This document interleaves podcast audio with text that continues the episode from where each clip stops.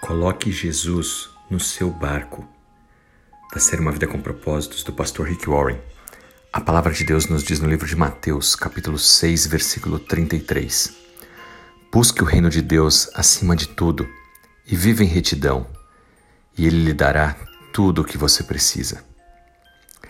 Se você deseja que sua vida passe de um vazio para um transbordamento, dê a Jesus o controle total da sua vida. E isso inclui a sua carreira. Um exemplo disso é quando Simão Pedro deixou que Jesus entrasse no seu barco para poder ensinar algumas pessoas que estavam ali na praia. A Bíblia nos diz que quando Jesus acabou de falar, ele disse a Pedro: Põe-te em águas profundas e lança as redes para a pesca. Pedro respondeu: Mestre, nós trabalhamos a noite toda sem nada pegar mas porque o Senhor está ordenando, eu vou fazer isso novamente, eu vou lançar as redes. Depois você confere lá no livro de Lucas, capítulo 5, versículos 4 e 5. A Bíblia nos diz que quando eles fizeram isso, eles pegaram um número tão grande de peixes que as suas redes começaram a quebrar. Eles tiveram que sinalizar para outros barcos virem ajudá-los a recolher, porque senão eles poderiam até naufragar. Se você quer que a sua vida passe de um vazio para um transbordamento, você precisa colocar Jesus no seu barco. E qual que é o seu barco? Com o que você ganha a sua vida? Qual a sua profissão? O seu trabalho? O pão nosso de cada dia? O negócio de Simão Pedro era o seu barco, porque ele era um pescador. O barco representa a carreira, a profissão, o trabalho. Assim representava para Pedro o seu sustento. O que significa, portanto, ter Jesus no seu barco? Significa que você dedica a sua carreira a Deus. Nós não estamos falando aqui de salvação, porque somos salvos pela graça. Isso é dom de Deus.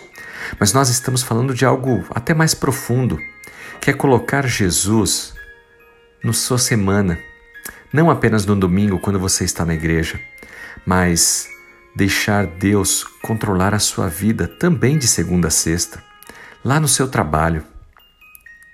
Você confia na salvação através de Cristo Jesus. Você serve na sua igreja. Mas e na segunda-feira, quando você volta ao trabalho? Será que é Jesus que tem que confiar que você vai ser honesto na segunda? Ou você coloca Jesus, a palavra de Deus, a Bíblia, numa gaveta e só lembra dela de novo no domingo? Quando Simão Pedro entregou seu trabalho a Jesus, ele foi abençoado com resultados incríveis. Veja bem o que aconteceu. Ele primeiro entregou o controle do seu barco a Jesus, aceitou a ordenança de Jesus e, em consequência, Jesus o abençoou e ele teve grande sucesso. Muitas pessoas Parece que querem dar ordem a Deus. Deus, faça isso para mim, e se eu for bem-sucedido, eu vou te honrar. Tá errado. Deixe Deus te usar. Conheça a palavra de Deus, o propósito de Deus para a sua vida, seja obediente e então veja as coisas que Deus pode fazer por você e através de você. Quando você quiser que Deus abençoe algo, Coloque Ele em primeiro lugar nessa área. Você quer que Deus abençoe o seu tempo?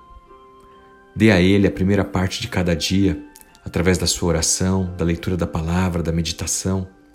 Quer que Deus abençoe seu dinheiro, seus recursos?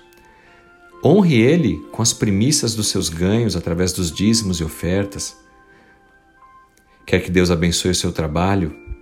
Dê a Ele o controle.